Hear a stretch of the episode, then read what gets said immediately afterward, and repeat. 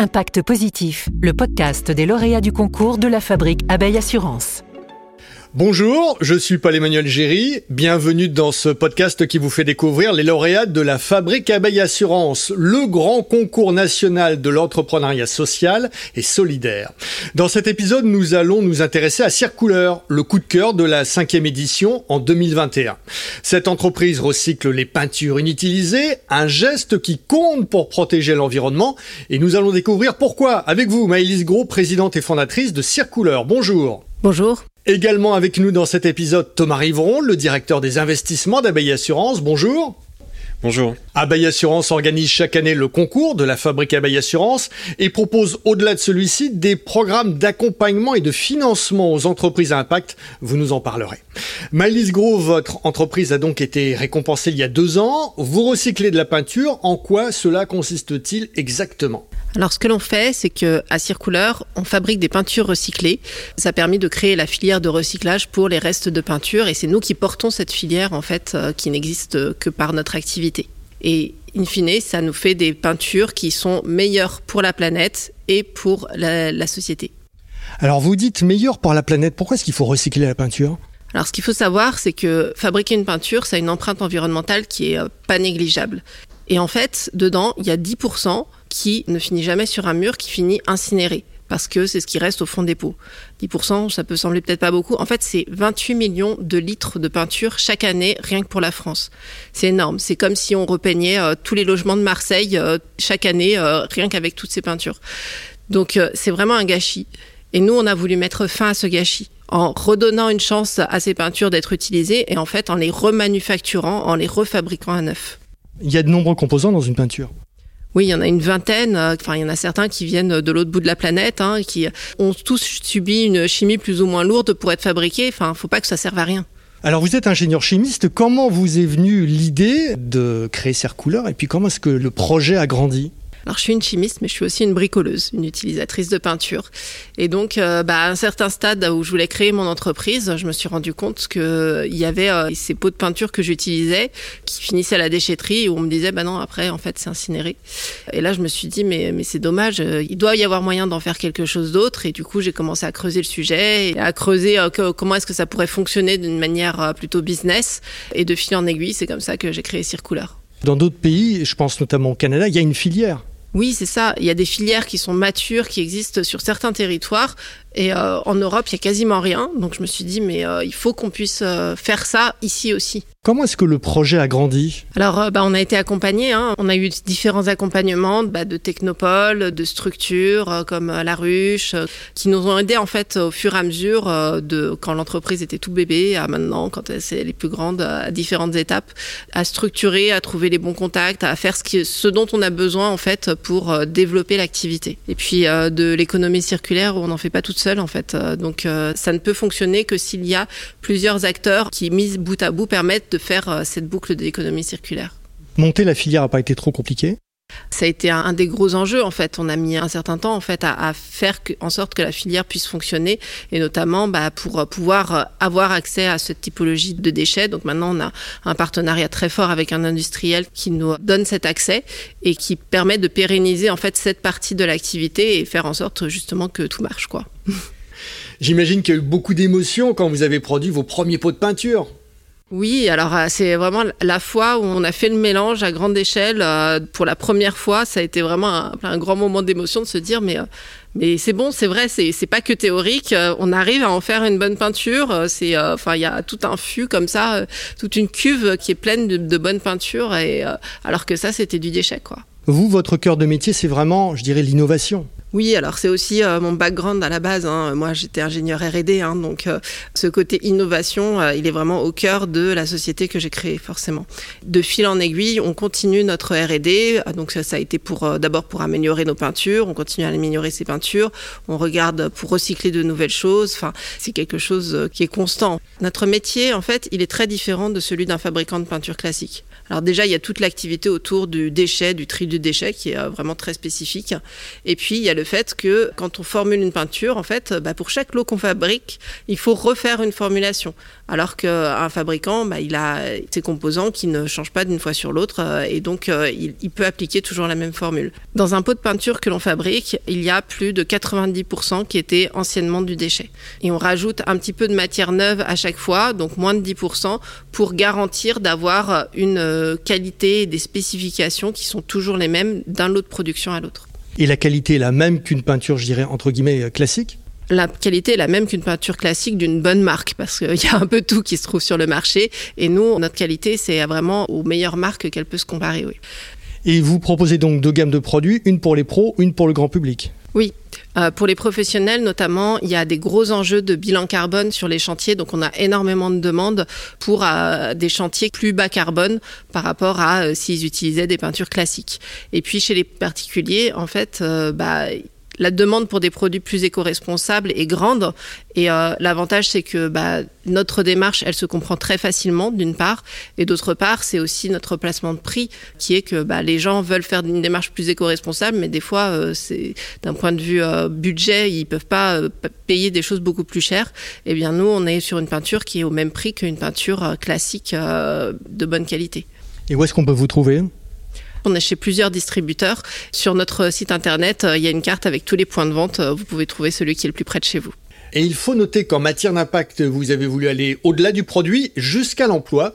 Vous travaillez notamment avec des ESAT, des établissements et services d'aide par le travail, et vous proposez des emplois solidaires à des personnes qui sont éloignées du monde du travail.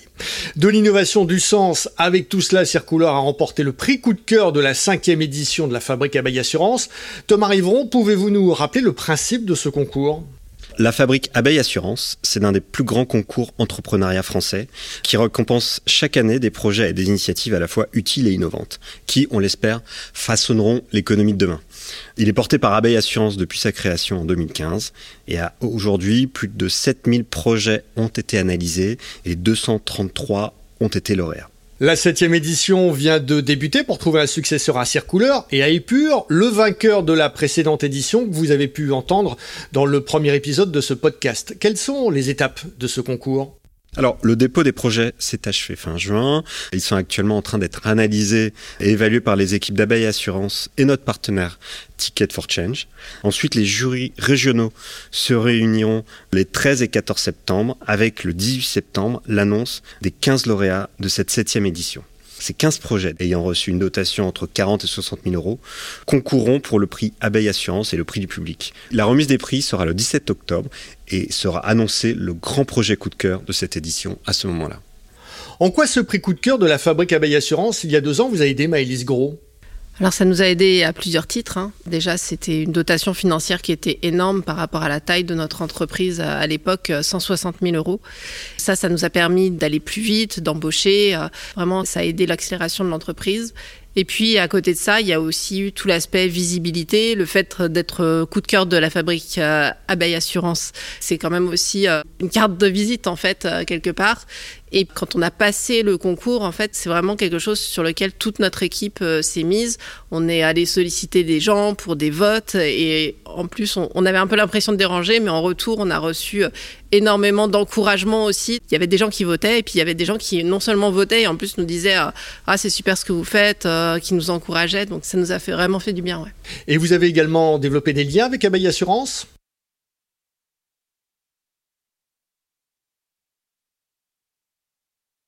La fabrique Abeille Assurance est à la base d'un dispositif d'accompagnement et d'investissement lié à l'impact. D'ailleurs, quand on parle de finance à impact, de quoi s'agit-il précisément? La finance à impact, c'est un, sujet très précis dans le monde de, de la finance. Hein. C'est défini par le triptyque l'intentionnalité, l'additionnalité et la mesurabilité. En fait, ces éléments veulent dire que l'intentionnalité, on ne fait pas de l'impact par hasard, c'est-à-dire qu'on a l'intention de faire de l'impact. L'additionnalité, c'est que nos investissements vont créer un bénéfice additionnel sur un certain nombre de critères et la mesurabilité, c'est le fait de pouvoir mesurer ces bénéfices additionnels.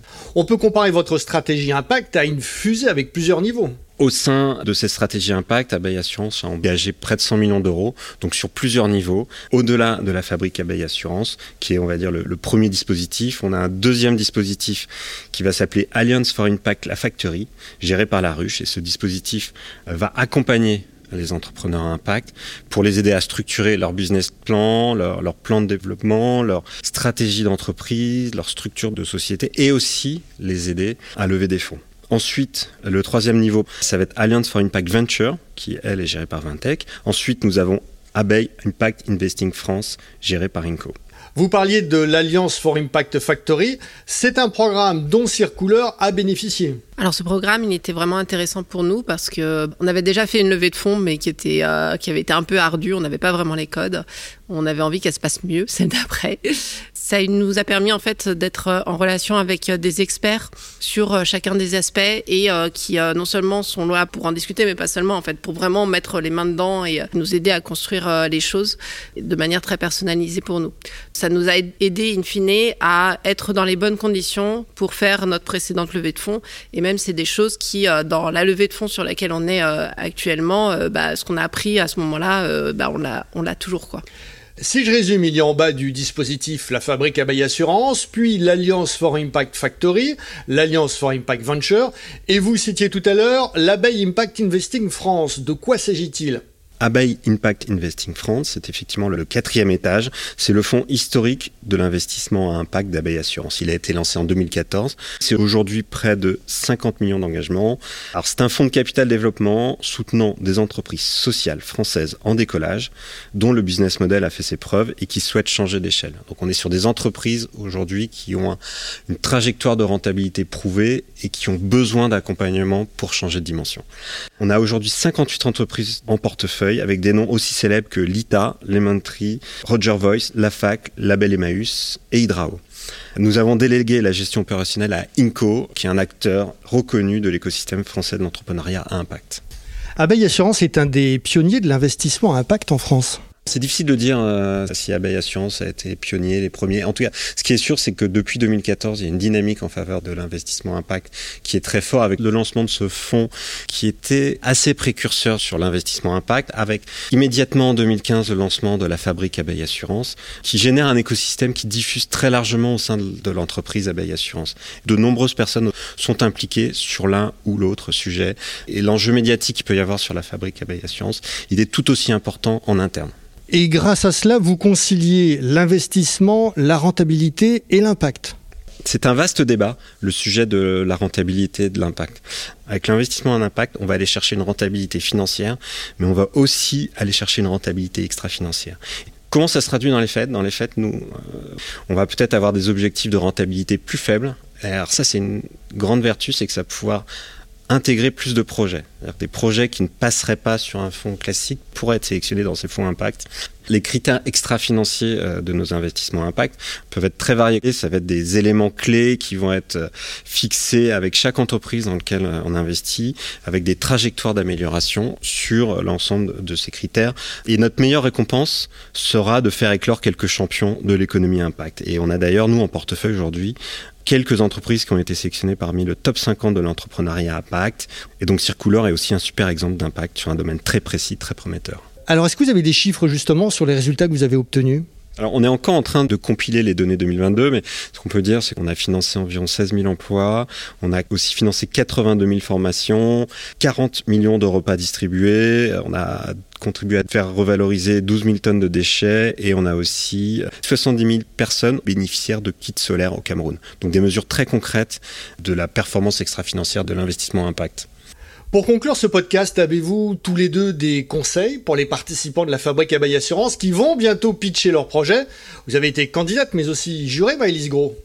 Alors il faut bien soigner son pitch. C'est essentiel. Hein. Il, y a, il, y a, le fond, mais il y a aussi la forme. Sans la forme, on n'arrive pas à faire passer le fond. Ce qui est vraiment très important, je trouve, c'est euh, la sincérité. En fait, euh, on le sent. Comment est-ce qu'ils portent leur projet? Oui, effectivement, Maëlys, la sincérité est pour nous hyper importante. Nous allons avoir une attention toute particulière aux inspirations et aux motivations des porteurs de projets. Il va falloir aussi que les problématiques soient extrêmement bien posées, que les projets soient viables sur le long terme et que le business model soit solide.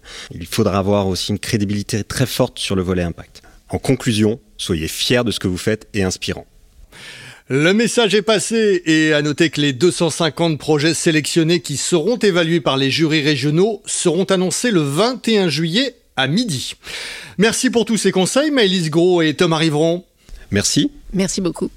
C'est la fin de cet épisode. Merci à vous de l'avoir suivi. Pour plus d'informations sur le concours, rendez-vous sur le site lafabrique-abeille-assurance.fr.